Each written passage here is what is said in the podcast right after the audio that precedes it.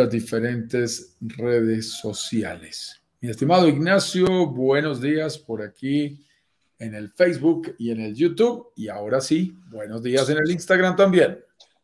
Muy buenos días a todos. Sean todos bienvenidos, bienvenidas a un nuevo programa de Inversionista Digital 10 con 10, un lugar en donde nos reunimos todos los días, de lunes a viernes, a conversar sobre este increíble mundo de la inversión inmobiliaria, más específicamente a descubrir cómo invertir y disfrutar de nuestras propiedades en el Caribe, logrando que además se paguen solas, para que sean primero un buen negocio y luego poder utilizarlas con todas las ganas cuando nosotros queramos, valga la redundancia. Ahora, cuando decimos que una propiedad se paga sola, nos referimos específicamente a lograr que los ingresos de las propiedades que tenemos sean mayores a los costos de las mismas, incluyendo la cuota de un crédito hipotecario. Es decir, sí es posible obtener créditos hipotecarios internacionalmente hablando en algunas regiones del Caribe. Vamos a descubrir cuáles son esas regiones lentamente aquí. cuando decimos que lograr es porque vamos a mover algunas variables que te permitirán lograrlo a ti como inversionista, porque no es que mágicamente la propiedad se paga sola. Tú como inversionista debes mover, mover algunas variables que te lo permitirán. Así que muchas gracias, eh, Juan Carlos, nuevamente por invitarme y que encontrarnos aquí una, una jornada adicional. ¿Cuál es el tema que preparamos para el día de hoy en este conversatorio? Bueno, pues mi estimado Ignacio, hoy vamos a hablar como siempre en este espacio informal, desestructurado, tocando diferentes tips, secretos, claves, estrategias, errores que debes evitar eh, si quieres descubrir cómo llegar a invertir y disfrutar de propiedades en el Caribe. Y hoy vamos a hablar sobre algo que es muy interesante, Ignacio. Lo vamos a ver, para mí es uno de esos grandes secretos de los inversionistas más experimentados y es aprender a calcular muy bien los costos. Pero vamos a hablar no solamente de los costos directos, sino que el tema de hoy hace relación a no invertir en propiedades, en este caso en el Caribe, también tiene costos. Y esto puede sonar disruptivo, Ignacio. ¿Cómo que no invertir me genera costos? No, pues al contrario, no que si no invierto no gasto y si no gasto no debe haber costos.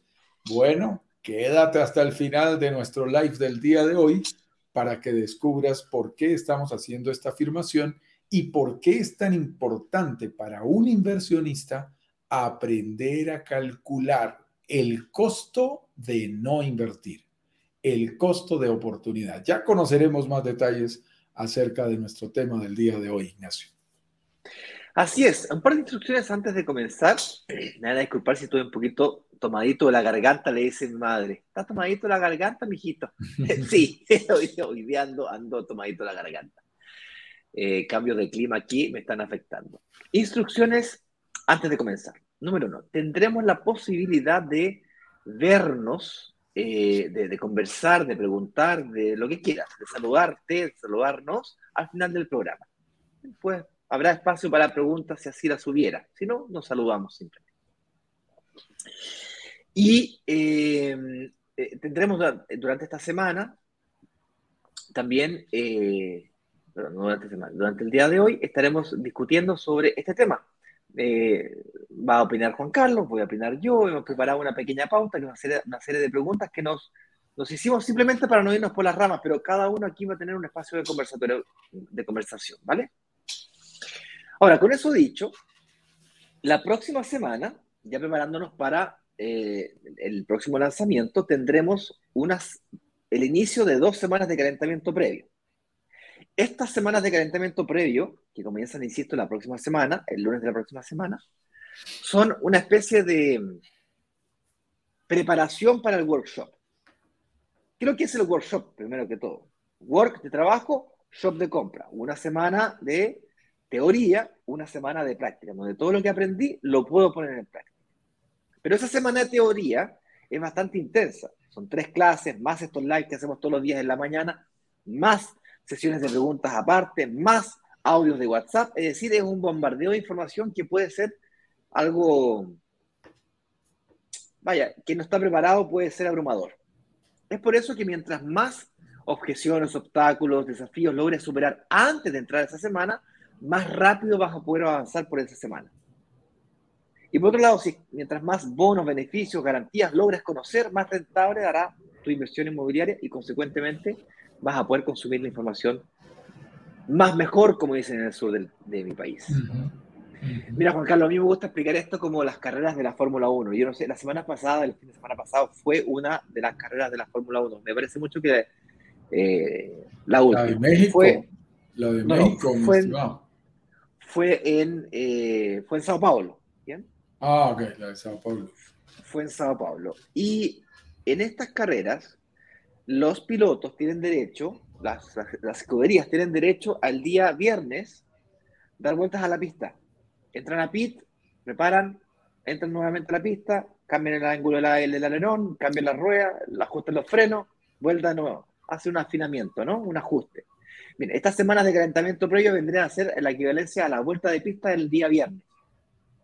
El workshop vendría a ser el día sábado, cuando los pilotos salen a la pista y compiten por la vuelta más rápida. La vuelta más rápida te permite largar en la salida más adelante quien participe más intensamente del workshop, quien más logre extraer información del próximo workshop, que será una semana intensa, insisto, más adelantado podrá salir a la largada. ¿De qué? Del próximo lanzamiento.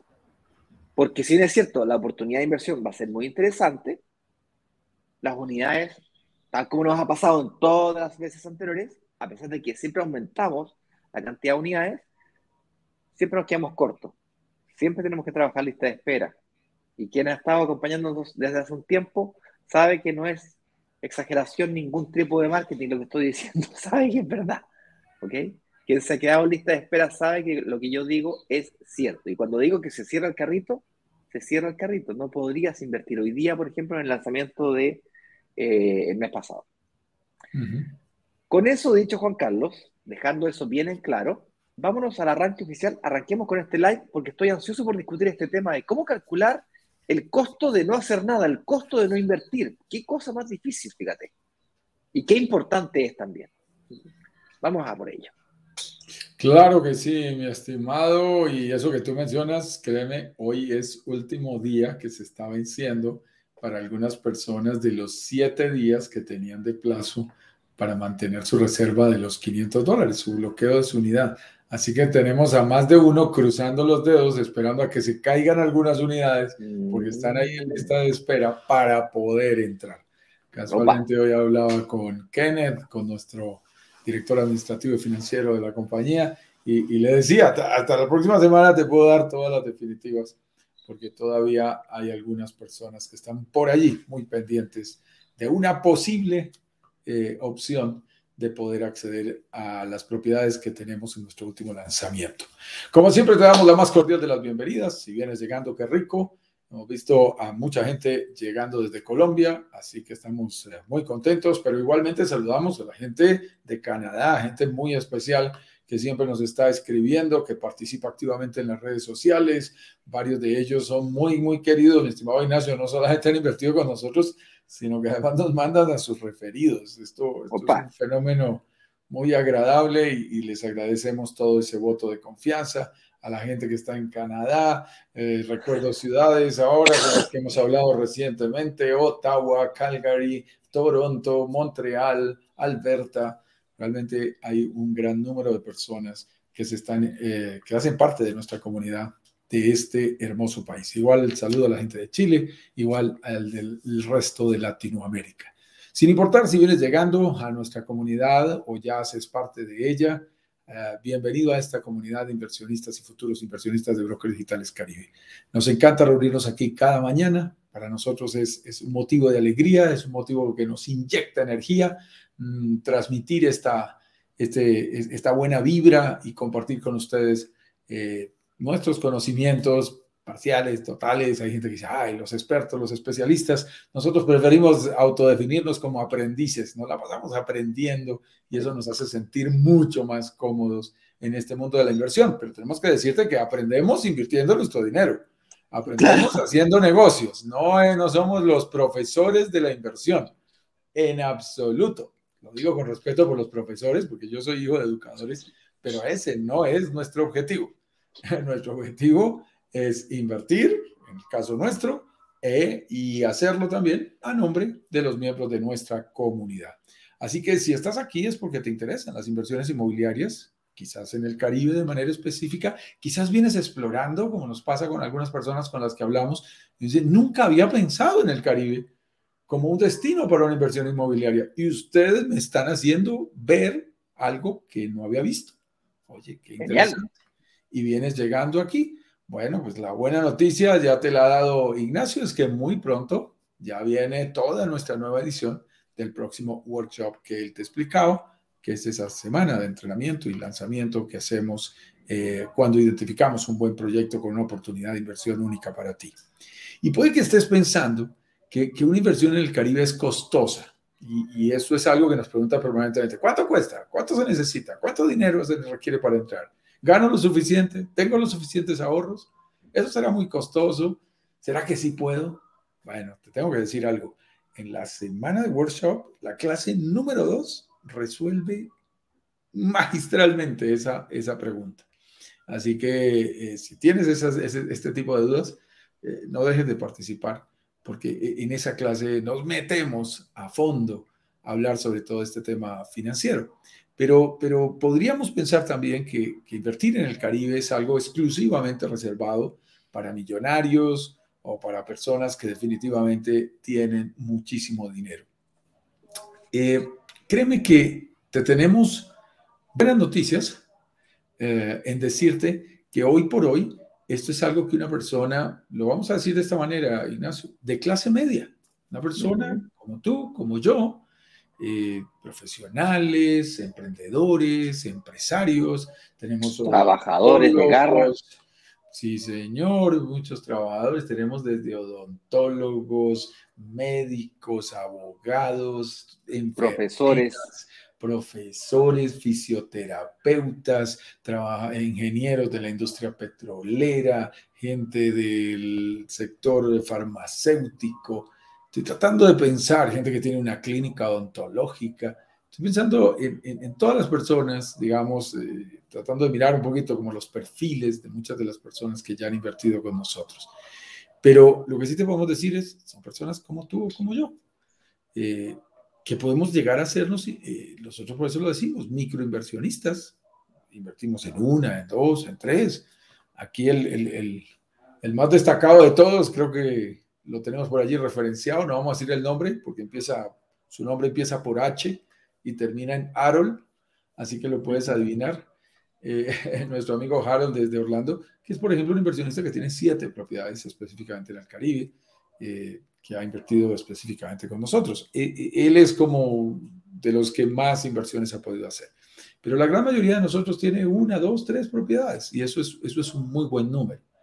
y básicamente lo que queremos compartir contigo es, tenemos que aprender ciertos secretos que son claves para un microinversionista.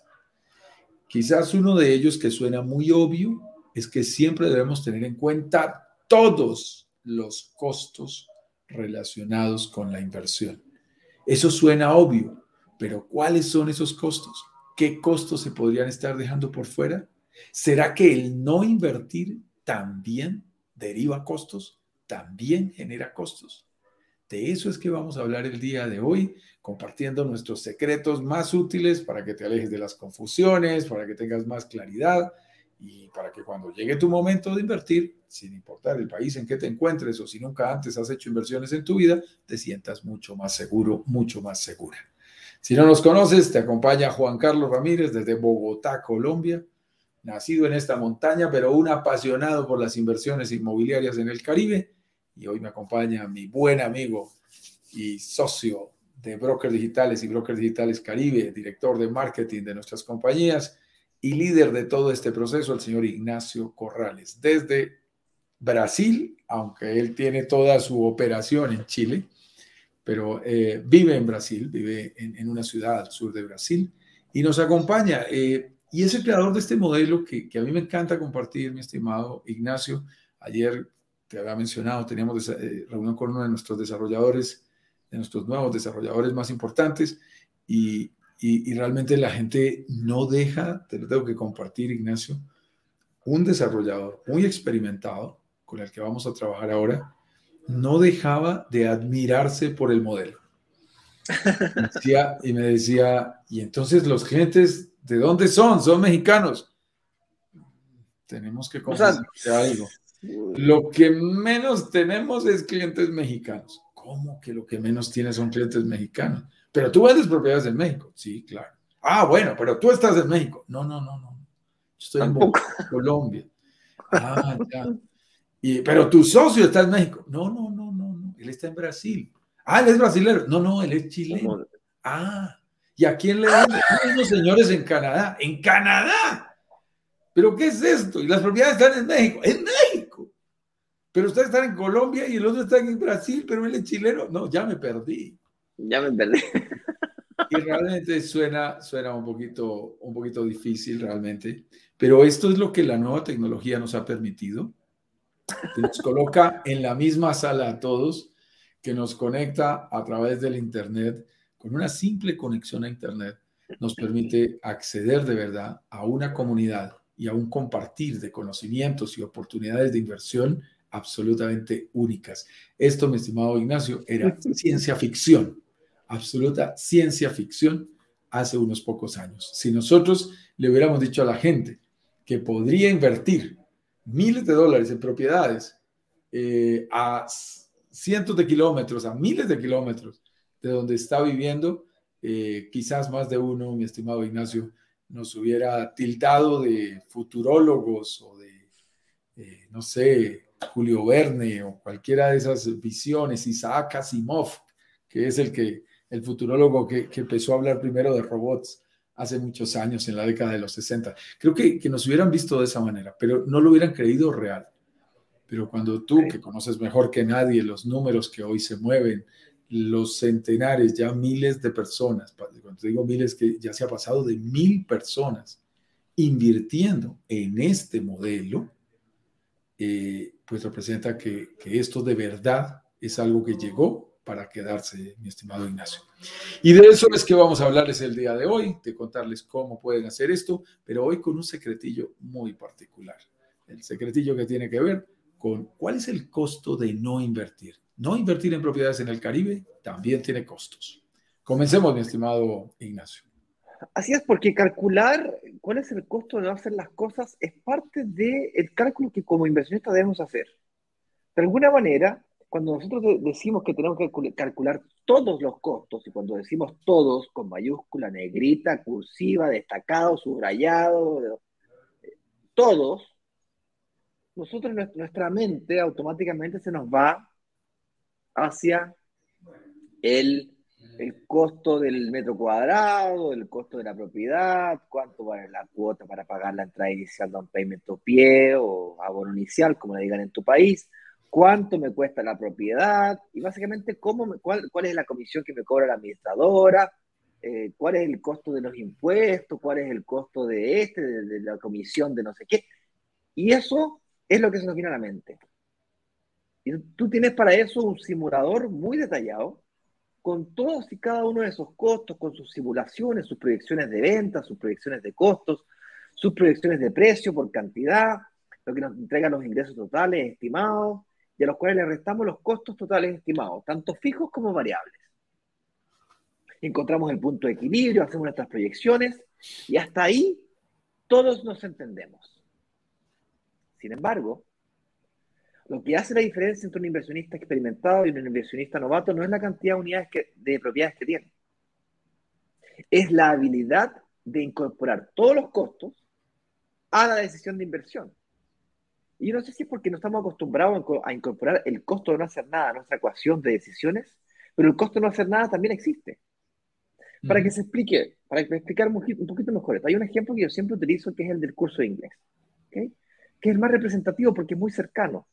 Todos en alguna vez en nuestra vida, sobre todo los latinoamericanos, hemos pasado por la dura decisión de evaluar si es que tomamos o no tomamos un curso de inglés. Si aprendemos o no aprendemos un nuevo idioma. ¿Y hacer un curso de inglés tiene costos? Sí. 300 dólares, 500 dólares, 1000 dólares, 2000, 3000 dólares, lo que sea. Ahora, ¿el costo de no hacer un curso de inglés también tiene costos? También.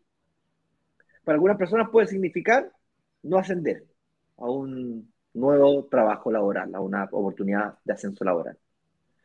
Para otras personas puede significar no poder comunicarse con su familia. Una abuela, por ejemplo, que tiene un hijo que se va a vivir a los Estados Unidos y tiene nietos que no hablan español, pierde comunicación con sus nietos. Para una mm, persona que quiere ir a estudiar al extranjero, una especialización, le puede significar no poder realizar dicha especialización, aunque tenga el dinero. Entonces, el costo de no haber hecho el curso de inglés, el costo de no hacer nada, ¿tiene costos? Claro.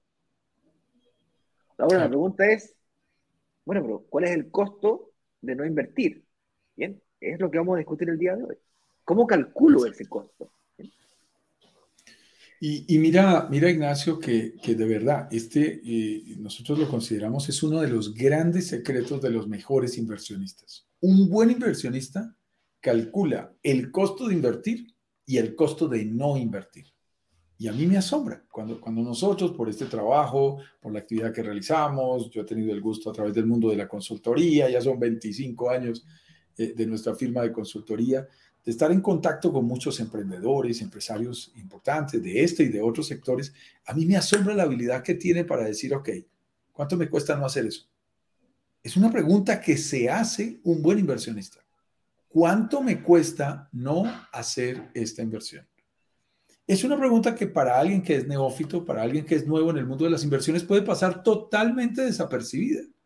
E incluso puede tener el concepto de, ah, me ahorré el dinero, no hice nada, me quedé quietico, no pasó nada, el dinero sigue en mi cuenta, está ahí debajo del colchón, los dólares siguen guardados en la gaveta secreta que tengo en mi escritorio. No hice nada, no me costó nada.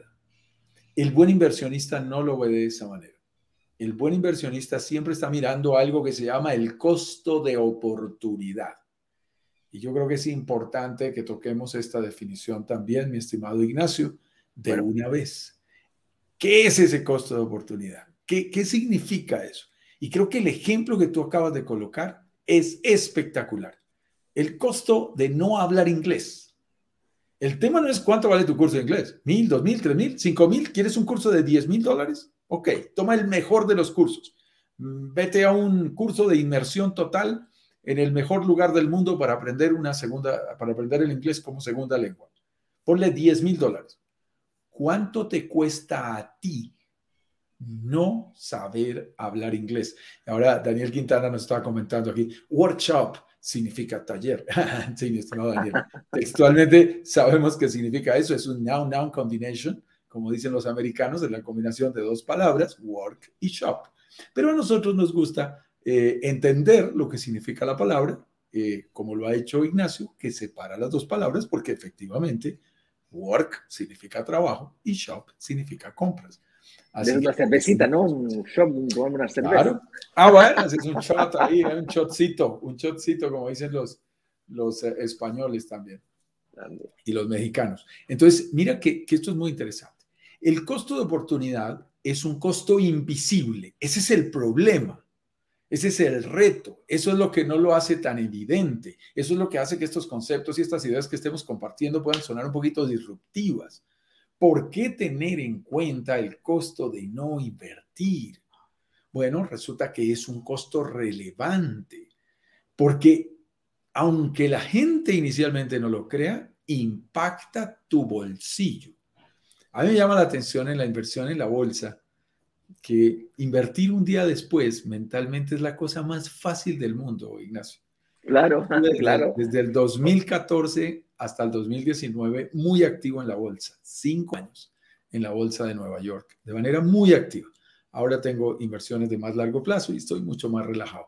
Pero a mí me gustaba el intradía. El intradía es cuando tú, y además en opciones que son apalancadas, tú entras y sales en minutos.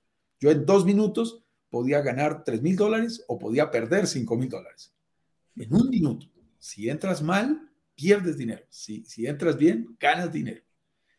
Y obviamente, cuando se te pasa la oportunidad, tú sientes el dolor del costo de oportunidad.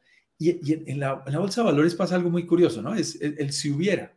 Ay, no, no. A ver, y además los analistas sacan los, los diagramas de velas japonesas, que es como se llaman esas vacas que uno ve, y dice, si hubiera comprado una acción de McDonald's en 1970, En este la de Amazon hace 10 años. Sería multimillonario. Yo vi amigos míos comprar acción de Amazon a 700 dólares, Ignacio, hace unos pocos años, y hoy vale más de 2 mil dólares. Por supuesto que casi hubieran triplicado su dinero y tengo amigos que lo triplicaron. Claro. gente que respeto muchísimo en el mundo de las inversiones. Yo no lo hice, no lo vi. Pero decir el si hubiera sirve para muy poco. Si hubiera invertido 10 mil dólares en esta acción, hace cinco años en la acción de Amazon, hoy tendría el triple de dinero. ¿Para qué me sirve? Para absolutamente nada. No lo hice y la oportunidad ya pasó. El costo de oportunidad es precisamente ese. Un buen inversionista, además de ver los costos directos, es capaz de ver con su mente unas cosas que los demás no logran ver con sus ojos ve el costo de lo que significaría para él el no invertir, el dejar de entrar en el negocio, el no tomar el curso de inglés. Ah, el no tomar el curso de inglés me puede significar 100 mil dólares. Esto, no importa invertir 10 mil. 10 mil son baratos entonces. 10 mil son baratos, porque me está costando 100 mil dejar de hacerlo. Pero la gente no hace este cálculo. Y entonces eh, siente, siente, que es un tema muy de, emociones, siente que no pierde nada. Que si no toma la decisión de invertir en una propiedad, Juan Carlos, pero no perdí nada, ya vendrán otras, no ha pasado absolutamente nada. No es cierto, no es cierto. Igual que ya no puedes comprar la acción de Amazon en 700 dólares, porque ya está a 2000 y pico, también la propiedad que podías comprar hace algún tiempo no se repite igual. Las oportunidades no se repiten igual. A los que nos dicen, Juan Carlos, pero es que, ¿y si me espero al siguiente lanzamiento? ¿Y si me espero al siguiente lanzamiento, será que es mejor? Yo lo único que te digo es, mira, en el mundo inmobiliario, en una zona de buen movimiento como las que nosotros trabajamos, la tendencia siempre es hacia arriba. Y el costo por metro cuadrado y en circunstancias equivalentes y en proyectos similares va a costar un poco más. No va a costar menos, va a costar un poco más. Es como que me dijeras, bueno, eh, hay, siempre hay nuevas, oportunidades. Sí, claro, yo también me podría comprar la, la acción de Amazon a 2.000 dólares hoy día y esperar a que crezca a 3.000 también. Bueno, bueno. Y, en cinco años más se estaría diciendo, uy, ¿por qué no compré la acción a 2.000 dólares cuando costaba 2.000? También existe esa posibilidad. Otra forma de entender lo que significa el costo de oportunidad, con otro ejemplo también, que es más fácil de entender. Algo, algo, más, algo más que quiero sienta como cotidiano. o cotidiano. Más de alguno de nosotros en alguna vez en sus vidas ha pensado en hacer un magíster, un MBA o un doctorado, es decir, estudios adicionales. ¿Sí o no? ¿Quién no ha intentado o ha pensado? Yo en su momento, cuando me tocó la decisión de hacerlo, pues tomé la oportunidad, a pesar de que, y prometo no volver a hacerlo. eso me costó no tan solo pagarlo, sino que además tuvo un costo en tiempo bastante significativo. En su momento, pues bueno, estuve dispuesto a hacerlo. Pero para que se entienda bien, el costo de oportunidad es, si tú quisieras hacer un doctorado, por ejemplo, te quisieras ir a Harvard, a pasarte dos años haciendo una especialización en economía, por ejemplo, y tuvieses que dejar el empleo que tienes actualmente en tu, en tu propio país para trasladarte a este estudio de doctorado, el costo oportunidad sería todos los meses el sueldo que estarías ganando durante ese periodo que estuviste haciendo el doctorado. Ese es el costo oportunidad. Es decir, el costo de la segunda mejor opción. Ahora, el costo de no, de no hacer el doctorado es todo lo que vas a ganar en exceso, en más, el sueldo más, que vas a ganar cuando regreses del doctorado. Y como eso es un valor incierto hacia futuro, lo hace difícil de calcular. Pero no quiere decir que no se pueda calcular. Y en las propiedades es bastante más sencillo que todos estos ejemplos. Sí. Esa, es una ventaja que tiene la, inversión inmobiliaria, es mucho más sencilla. Y tú puedes hacer, puedes hacer estimaciones bastante cercanas te puedes poner en distintos escenarios, el pesimista, el mediano y el optimista, estamos de acuerdo, pero eh, si, mi, regla en general para tomar mis decisiones de inversión, sobre todo en el mundo inmobiliario, es, mira, esto es lo peor que me puede pasar. Si lo peor que me puede pasar y esto es un riesgo que estoy dispuesto a asumir, yo generalmente le entro. Es como cuando uno intenta, yo fui esquiador muchos años, me encanta la esquí, es mi deporte favorito, obviamente ya no tengo las condiciones que tenía cuando tenía 18 a 24 años, el otro día, este, este invierno que subí a esquiar, que no subí hace como cuatro años, casi me mato, me pegué un tumbazo de esos que todavía me recuerdo. Cuidado, cuidado. Todavía me recuerdo. Eh, y uno cuando sube la montaña, mi estimado amigo, se prepara para lo peor. Porque el clima en la montaña cambia de la noche a la mañana y se prepara para, para lo peor. Básicamente, si tú vas a la montaña, tienes que ir con una buena chaqueta. Un, un alpinista te lo va a decir claramente. Porque estás en la montaña y tienes chaqueta, puedes sobrevivir. Si estás sin chaqueta, te fuiste con un poloncito, con una camisita ahí y te tocó, te tocó la tormenta, te puedes morir. Entonces, si estás con sol en la montaña, te puedes sacar la chaqueta y decir, eh, no pasa. Tú te preparas lo peor, perdón, estoy un poquito tomado, te preparas para lo peor y esperas siempre lo mejor. En el mundo de la inversión inmobiliaria puedes hacer exactamente lo mismo. Así que si te parece, Juan Carlos, ¿te parece si vamos a... No, miremoslo, miremoslo, miremoslo. Y me recordabas tú mientras vamos viendo el siguiente ítem, eh, lo que mencionabas con el MBA. Yo recuerdo que yo me presento al mío, paso, y ese año dijimos, yo tenía que dejar de trabajar. Mi, mi, MBA de la Universidad de los Andes era tiempo completo, dedicación exclusiva. Yo tuve que pedirle préstamo a una entidad que se llama el ICETEX en Colombia para poder estudiar. Y, y, dije el primer año, no, no, no, tengo que seguir trabajando, tengo que ahorrar más. Eh, y además estábamos pensando en casarnos con mi esposa y, decíamos no sé qué. Y hubo un momento, mi, mi esposa, sin, sin, hacer grandes cálculos financieros, en donde ya para el segundo año que me guardaban el cupo, o si no me tocaba volver a presentar el proceso de admisión, eh, ella me dijo, o lo tomas ahora o no lo vas a tomar nunca. Esta es una oportunidad única que no se va a repetir. Te va a exigir un esfuerzo, vas a dejar de producir durante año y medio, pero te aseguro que eso nos va a compensar muchas veces más. Y, era ese costo de oportunidad que ella estaba viendo. Y también te digo, en absoluto me arrepiento, eh, creo que eh, eso me abrió muchas posibilidades, no hubiera tenido las oportunidades que tuve si no hubiera tomado esa maestría en administración de negocios en esa universidad. Entonces, ese costo y yo hubiera podido decir, ah, me ahorro el costo directo de tomarlo. me ahorro claro, te ahorro el costo del crédito, el crédito y todo lo Qué fácil es. E, es increíble cómo lo, lo, vemos tan evidente cuando se trata de estudios, cuando se trata de una maestría, cuando se trata del inglés, pero no lo vemos tan evidente y por eso me encantan estas analogías que estamos utilizando hoy. Eh, no lo vemos tan evidente cuando se trata del mundo de las inversiones. Vemos pasar buenas inversiones por el lado y como que decimos, como que... No perdí nada. No perdí nada. Dejé de tomarlas, no perdí nada. Y creo que estamos llegando al punto, mi estimado Ignacio. Veamos el siguiente punto de nuestra pauta para, para irlo profundizando en relación a esto.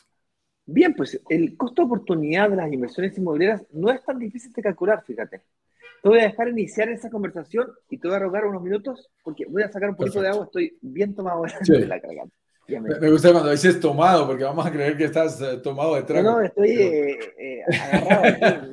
sí, sí, sí, no, tienes, tienes un, un, un poquito de, de, incomodidad con la garganta, diríamos en otros países. Pero no está para nada tomado, entonces yo no tomo sino agua. Muy bien. Entonces, ¿cómo calcular ese costo de oportunidad? Es una pregunta realmente interesante y te decimos que en el mundo inmobiliario es perfectamente posible hacerlo. En términos de inversiones inmobiliarias, hay dos fuentes de generación de ingresos, dos fuentes de generación de rentabilidad. El primero es la plusvalía. Plusvalía, acuérdate que nos gustan las raíces griegas y latinas, plus, mayor, valía, valor, el mayor valor que la propiedad puede tomar en el tiempo. La plusvalía puede ser muy alta, en especial si compras en periodos tempranos. Por eso nos gustan tanto los proyectos en blanco, como le dicen en Chile, o sobre planos. Ahí la plusvalía es muy interesante y es relativamente sencillo que tú calcules si hubieras entrado exactamente en un negocio, cuánto podría haberte generado o cuánto te generaría de plusvalía. Y es muy interesante calcularlo, Ignacio, versus dejar el dinero quieto, versus dejar el dinero en el banco. El Banco of America y, yo tengo por ahí una cuenta en, ese banco, el Banco of America hace poco me escribió, estaba dando el 0,0015% efectivo mensual. O sea, era una locura, era lo más cerquita a cero.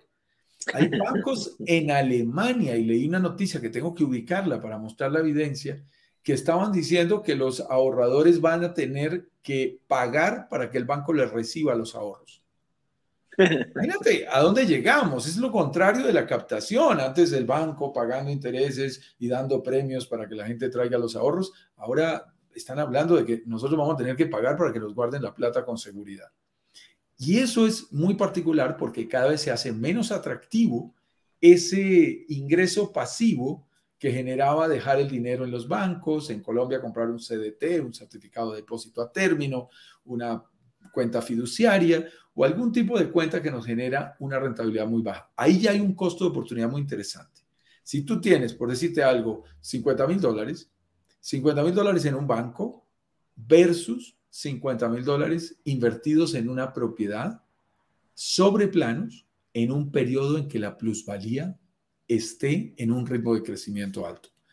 ¿Cuánto te generarían esos 50 mil dólares en el banco versus cuánto te generarían esos 50 mil dólares en una propiedad? Ahí tienes un costo de oportunidad que duele, Ignacio. Calculémoslo. Hagamos un cálculo simplificado. Haga, Supongamos que queremos comprar una propiedad de 100 mil dólares, para simplemente hacer la matemática simple, ¿vale? Muy bien, ¿qué escenario de plusvalía podemos considerar? ¿Te parece razonable considerar un escenario negativo de 5%, un escenario medio de 7,5% y un escenario positivo de 10 o más por ciento? A mí me parece razonable. En Riviera Maya, en buen momento y basado en nuestros últimos siete lanzamientos, podemos hablar de, una plusvalía alrededor del 10% con mucha tranquilidad. Entonces, ¿te parece que seamos muy conservadores y le ponemos el 5? Estaríamos hablando que el 5% de 100 mil dólares serían 5 mil dólares. ¿Ok? La pregunta es, ¿cuánto dinero yo tuve que sacar de mi bolsillo para poder comprarme o ganarme, o sea, reservar, promesar eh, eh, esa propiedad y ganarme esa plusvalía, ese patrimonio de esos 5 mil dólares que estamos mencionando aquí. La respuesta es el 30% de 100 mil. Estamos hablando de, en el ejercicio aquí, 30 mil dólares. Es decir, con 30 mil dólares yo podría ganarme una plusvalía de 5 mil. Estamos de acuerdo que no es patrimonio, no es, no es flujo de caja, no, no es dinero que me entra en mi bolsillo, pero es patrimonio. Porque tienes una, una promesa compra-venta que de una propiedad que compraste en 100 mil o promesaste en 100 mil, que hoy día está valorizada en 100 mil 5 dólares. 105 mil dólares, perdón. Y si fuera el 10%, serían 110 mil dólares. Y si fuera el más que eso, pues más. Claro. Y tú pusiste 30. Sigamos con el ejemplo de, mira, sigamos con el ejemplo que yo estaba echando números, tú sabes que nos encantan los números y los iba echando mentalmente. Eso que tú estás diciendo significaría 5, los 5 mil dólares que te generaron, invertir realmente 30 mil dólares. 30 mil. 5 sobre 30. Invertiste 30 mil y obtuviste, y, y obtuviste 5 mil. Eso te da 5 sobre 30 un sexto, posiblemente 16,66%, si, si mi cálculo al aire no da mal. 16%, 16,66, 16,67 debería darte. Déjame abrir aquí calculadora para no hablar de números. Para hacerlo, para hacerlo bien exacto. Piensa en cuánto te produciría ese mismo dinero, esos mismos 30 mil dólares, en el Bank of America o en el banco que tú quieras un banco en Latinoamérica. Claro que sí, 16,66%, redondeado a 17%. Fíjate en una cosa, versus un banco que en cualquiera de nuestros países, y te digo con, con, con, toda la naturalidad y con toda la tranquilidad del mundo, porque estamos permanentemente revisando estas cifras, en Chile, en Perú, en Colombia, en Panamá, ahora que estuvimos, en Costa Rica, en México, eh, un banco no te ofrece, mejor dicho, el mejor de los bancos entre 4 y 6%. Va a decir una locura, que no es fácil en captación, que llegar a ofrecerse el 6% anual.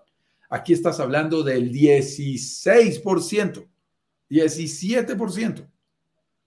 Y eh, estás eh, capitalizando y generando un patrimonio para tu propiedad. Estás dejando de ganar, dejando de rentar tu propiedad casi en un 10% más de lo que significa dejar la plata debajo del colchón, tener los dólares en efectivo. Y hay gente que tiene los dólares, y yo lo digo con respeto, porque tengo que confesar que a mí me pasaba en alguna época. Uno cree que si tiene los dólares físicamente, como, como jugando a, a tío rico Macpato, como que eso le produce más seguridad. Eh, eh, yo he visto que ahora, sobre todo con el dinero electrónico, a, a, mí el dinero físico no, no, no, me parece interesante. Me parece que tener dinero físico es, es un desperdicio, es un despropósito, además de un riesgo. Eh, el dinero hay que tenerlo invertido, el dinero hay que tenerlo produciendo. Cualquier dinero ocioso debemos lamentarlo. Yo, yo, lo digo con respeto por los bancos, porque además tengo clientes en ese sector desde mi consultoría, pero te digo, cuando he dejado dinero, por ejemplo, de mi propia compañía, y lo dejo quieto durante un tiempo, y me salen, porque ya me ha pasado, ¿no? Yo he recibido un horno microondas, una olla express, una nevera chiquita, me dieron la otra vez, un refrigerador de, de como de no sé cuántos pies ahí, como de nueve pies, diez pies. Eh, ¿Qué más tengo? ¿Qué más he recibido? Y yo lo único que pienso es, qué bruto, qué bruto. Si me están dando eso, es porque les dejé quieto el dinero por mucho tiempo. Ellos sí lo están poniendo a producir y yo estoy cometiendo todos los errores del mundo. Eh, tengo que decirle que eso me pasaba hace algunos años, ya no me pasa. No dejo saldos quietos porque debemos tener presente que es una pérdida de costo de oportunidad, tal cual lo estamos viendo el día de hoy. Es un costo porque... grande tener el, el dinero de del colchón. Y eso si tuviese los 30 mil dólares. Porque si no tuviese los 30 mil dólares y pudiese hacer el negocio inmobiliario igual, entonces sería todavía más rentable, porque simplemente firmando contrato de compraventa y comenzando a pagar en cómodas cuotas, por ejemplo, si te diesen... Ponle 24 cuotas. Ponle 24, 24 vayamos más allá. Venga, 24 cuotas. Si lográramos 24 cuotas para pagar ese periodo, entonces estaríamos hablando en un año, estaríamos hablando en dos años en dos años el 5% de, de 100 son 5 mil. Hagámoslo, hagámoslo lineal no hagamos el 5% de 105 para no complicarnos la vida. Serían 10 mil dólares. Con dinero que yo ni siquiera tengo. Claro, claro. Mira, solamente, ojo con esto, por eso por allá lo explicamos en, en una parte del workshop. Ojo, más plazo es más rentabilidad. Más plazo igual, más rentabilidad. Si tú tuvieras para pagar esos 30 mil dólares 24 meses, transcurridos 12 meses, tú hubieras dado la mitad, 15 mil, tu rentabilidad con la misma plusvalía se duplica, porque de tu bolsillo no ha salido sino la mitad hasta ese momento. Y es muy interesante. Tu plusvalía, tu, tu rentabilidad se acaba de duplicar. Tú hasta ahora llevas 15 mil dólares puestos y la propiedad ya se valorizó en 5 mil. Ah, tú debes todavía otros 15 para completar tu 30% pero la propiedad siempre se valoriza sobre el todo. Esa es la gran ventaja, ese es el famoso apalancamiento de el mundo inmobiliario, de las inversiones inmobiliarias, y es lo que genera unos costos de oportunidad aún más altos de lo que la gente puede ver simplemente, como, como de manera directa. Genera ese, ese costo. Otro, otro ángulo de ver el costo de oportunidad si yo tengo, volviendo al, ejemplo que, si yo tuviera los 30 mil dólares en mi bolsillo, o en la cuenta corriente del banco, o en el depósito a plazo que me da el 0,01, no sé cuánto dijiste. Bien, el costo de oportunidad de sacar ese dinero del banco y ponerlo en eh, esa inversión inmobiliaria sería lo que dejaría de ganar por tener mi dinero en el banco, ¿correcto? Entonces, por lo tanto, bastaría que yo lograse un descuento con la inmobiliaria o desarrolladora que sea superior o igual, ojalá superior, a lo que el banco me entrega, como para que, para que compense, para que el costo de oportunidad del, de dejar mi dinero congelado en el banco sea más bajo que incorporárselo a la propiedad que me quiero comprar. Ahora, las estrategias cambian si es que yo tengo ahorro versus si no tengo ahorro, en diferentes ángulos. Hay, hay distintos caminos para lograr el mismo objetivo. Claro, Ignacio, pero mira algo que es importante. Para poder hacer que el banco te rente un poco, necesariamente tienes que tener los ahorros por delante. Él no te va esperando a que los vayas abonando gradualmente.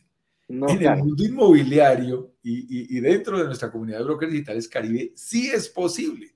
es, decir, sin siquiera tener los ahorros completos y utilizando tu capacidad de pago mensual en cuotas, tú, entre comillas, te obligas a ir ahorrando, pero para invertir, no para gastar, y de esa manera estás entregando tu dinero muy gradualmente y sin embargo estás congelando el precio, al precio que querías, al precio de la entrada, que es lo más interesante, y recibiendo valorización por el todo de la propiedad.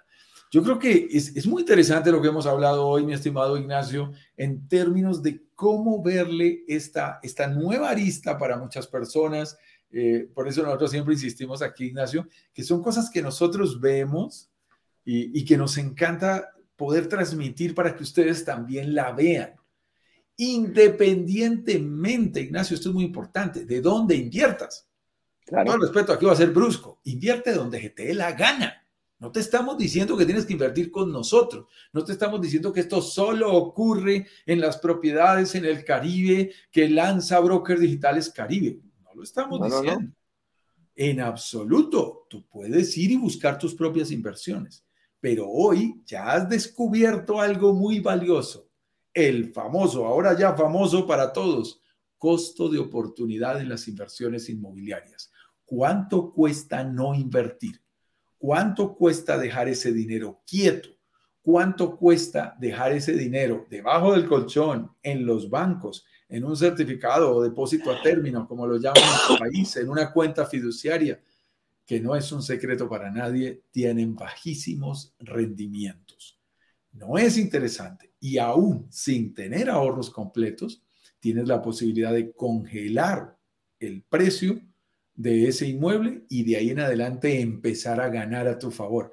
Lo hemos dicho en algunas ocasiones, Ignacio, a mí me llama la atención, por ejemplo, eh, frente a las últimas personas que han entrado eh, en este último lanzamiento todo el que entra, y aquí estoy viendo a varios, creo que está por aquí Carlos Trujillo, por ahí hay alguien más saludándonos, un Daniel Quintana, que es inversionista, una Gina Ochoa, que es inversionista en más de una propiedad, Daniel también en más de una propiedad. Eh, todo el tiempo están monitoreando nuestros lanzamientos, diciendo, Juan Carlos, ¿cuánto han subido las propiedades en las que yo ya compré? Ahí está Sandra, que compró desde diciembre del año pasado y que ha monitoreado con Claudio muy bien cómo siguen subiendo el valor de las propiedades en las que ellos invirtieron. Es un fenómeno muy particular, ¿no? Que, como que se separan las aguas, se separan dos mundos, el que ya invirtió del que no ha invertido.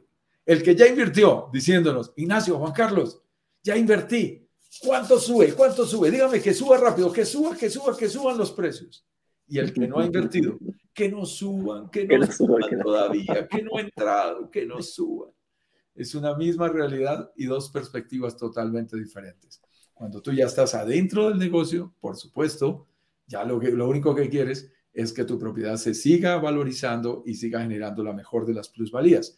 Cuando estás por fuera, lo único que quisieras es que los precios se congelaran dándote un poco más de tiempo. Pero la realidad es que el no entrar en un momento más temprano te está generando un costo de oportunidad y los buenos inversionistas tienen en cuenta esos costos de oportunidad.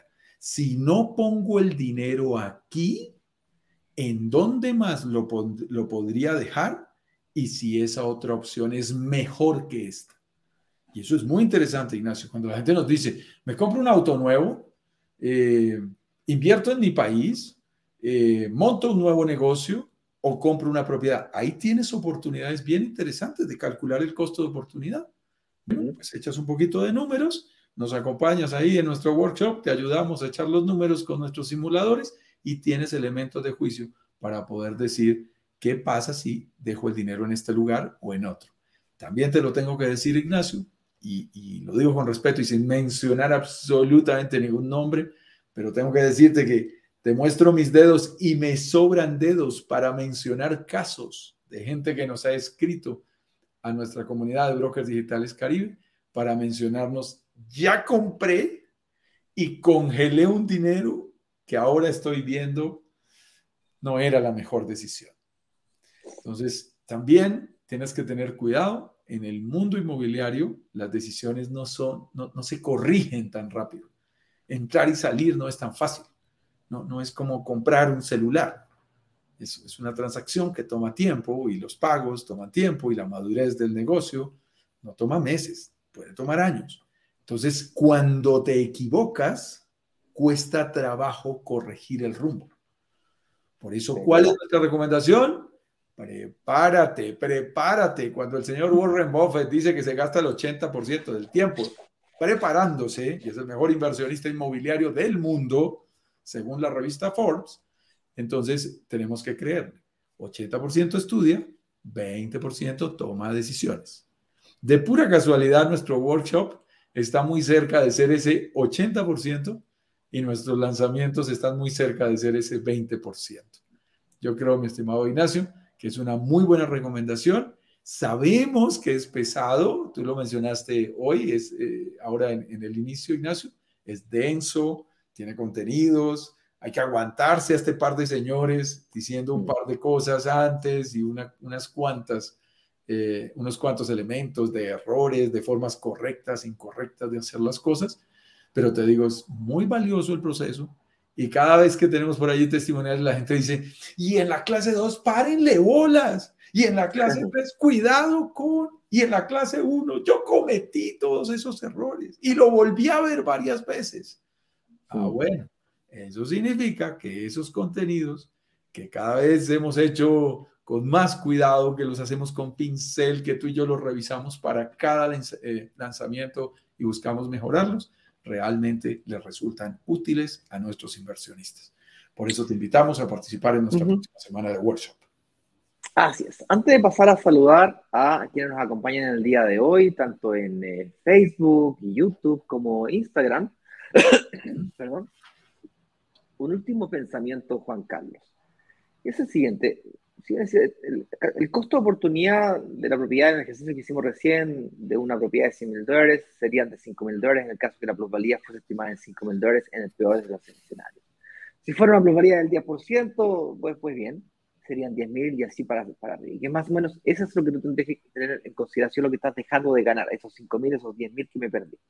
Pero la pregunta que me pueden hacer ahí, me la han hecho varias veces en, en distintas oportunidades, es, oye, pero ¿cuándo monetizo yo? ¿Cómo monetizo? ¿Cómo me llevo ese dinero al bolsillo? Porque si no es como muy en el aire, ¿no? Es como, sí, está en el papel ahí, pero ¿cómo yo lo meto? En el banco yo lo, lo, rescato del fondo mutuo y entra en mi cuenta corriente, lo, con la tarjeta de crédito lo, hago, me lo hago chupete, como dicen. Entonces, el momento de monetizar esa plusvalía es cuando tú vendes la propiedad. Ah, no, pero es que nunca la quiero vender. Cuidado no hay que enamorarse de las propiedades que uno tiene. Yo cometí ese error muchas veces. No, esa propiedad no se vende nunca. no, no, no, cuidado. Las propiedades tienen un momento de maduración y esa propiedad tiene que, llega un momento en donde, si no, la, si no la quieres vender, no pasa nada y te quedas solamente con el flujo de caja, ¿no? La propiedad ya está pagada y te quedas solamente con el flujo de caja y ese patrimonio queda para tus hijos. Es tu patrimonio. No, no, no lo, pero, llega un momento en donde eh, la plusvalía deja de crecer al ritmo que venía creciendo. O sea, deja de crecer al 10, al 15, para bajar al 8, al 5, al 3, al 2. Y ahí ya tienes el momento de cambiarte tu posición. En vez de calcarme, ya te voy a hacer la palabra.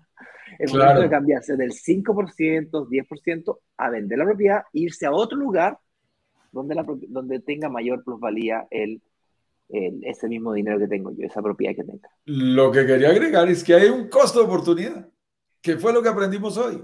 Es ese costo de oportunidad, en donde uno dice, y lo decimos con respeto, y lo tengo que decir con respeto hacia tus ah, padres, mi estimado Ignacio, personas que ya tienen por mucho tiempo una propiedad, y dicen, ay, pero me produce, ay, pero por ese lío de venderlo, y ahí está la platica, y el arrendatario es tan querido, y me paga por adelantado, y nunca se ha atrasado, y Glorita es tan bella, y Pedrito es tan hermoso, y yo, cayendo un poquito en zona de confort, puedo terminar diciendo, sí, déjelos ahí, no hay ningún problema.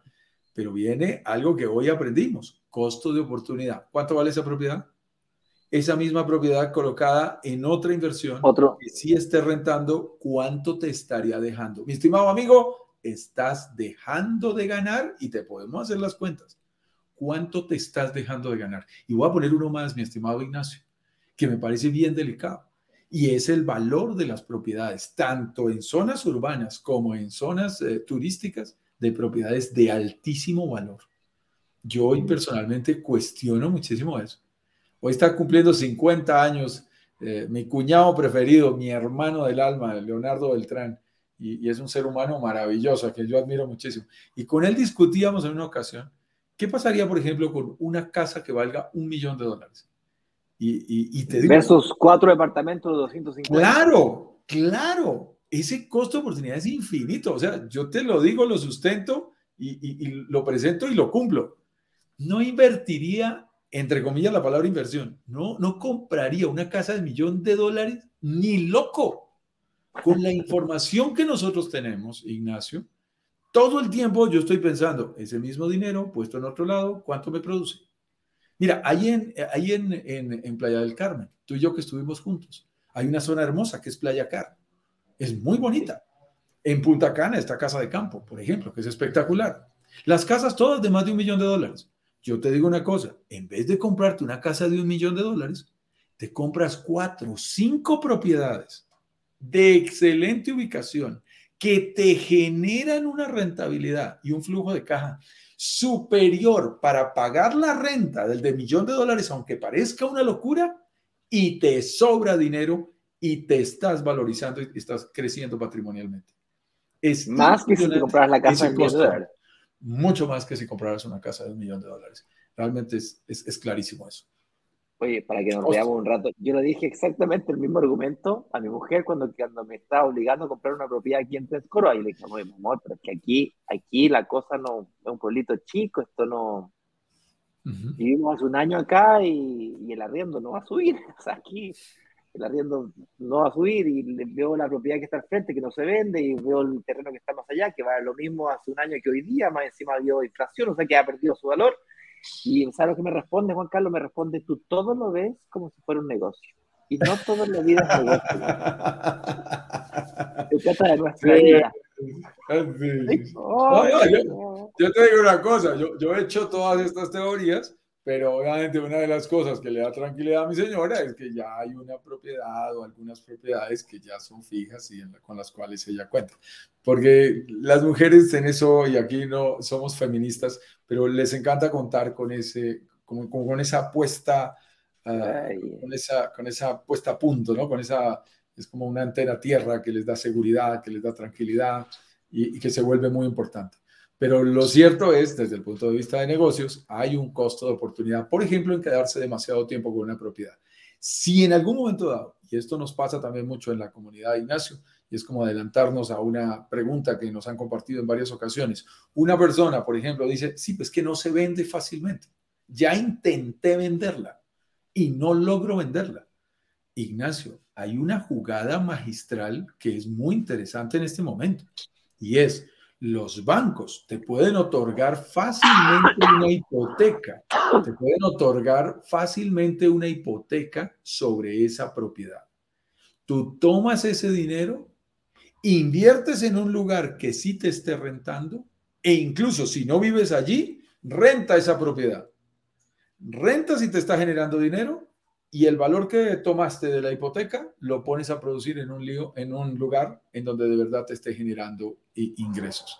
Haces una excelente jugada y ni siquiera tienes que vender la propiedad. Porque hay muchas personas que dicen, es que estoy, estoy, estoy trabado, estoy eh, imposibilitado de invertir más porque hasta que no venda, no puedo volver a invertir. No es cierto, no te eches ese cuento. No tienes que necesariamente vender tus propiedades para volver a invertir. Sacar un crédito hipotecario es relativamente fácil y tomar ese dinero e invertirlo donde sí vale la pena es una excelente jugada. Es muy interesante y vale la pena también que lo vean el curso. Saludemos, mi estimado, aquí para... Así es, vamos a profundizar un poquito más sobre esto durante las próximas semanas. Ustedes tranquilos, así que vamos a saludar aquí a Daniel Quintana que nos saluda. Él es un gran inversionista, colega, ¿cómo está? Un saludo maravilloso workshop este ayer, bueno, eso es lo que comentaba recién, ¿no? Diego Colorado, muy buenas tardes, ¿cómo estás, Diego? Desde Aruba. Opa. Opa, eso es Caribe, eso es Caribe, Aruba, Bonaire y Curazao, con unas playas espectaculares. A mí me ha dolido no volver y a Isla Margarita y a los Roques y a los Caracas. Toda esa zona entre Venezuela y las Antillas Menores son espectaculares. Felicitaciones, Diego, qué rico. Espero que la estés pasando bueno. Aruba es divino. Faltan varias playas por conocer por lo que estoy viendo. Gina Ochoa nos saluda desde Montreal y Sandra del Carmen Nahuel que nos saluda desde Chiloé, el sur de Chile. Fuerte abrazo y besos a ti, para, a ti Sandra. Que estés muy bien. Y Carlos Trujillo nos saluda muy buenos días, Juan Carlos, desde Bogotá, Colombia. Ahí están cerquita tuyo, Juan Carlos. Sí, Saludos desde Instagram porque no veo preguntas. Ok, Camilo82, eh, Gracie Ariza, 18, Edu Paves nos está saludando por aquí, mi estimado Eduardo. El show, el show de Truman Burbank, se ponen los nombres. Osonier, eh, Michael Bartivoski, por aquí lo he visto un par de veces. Eh, Luis eh, Vive lo Digital.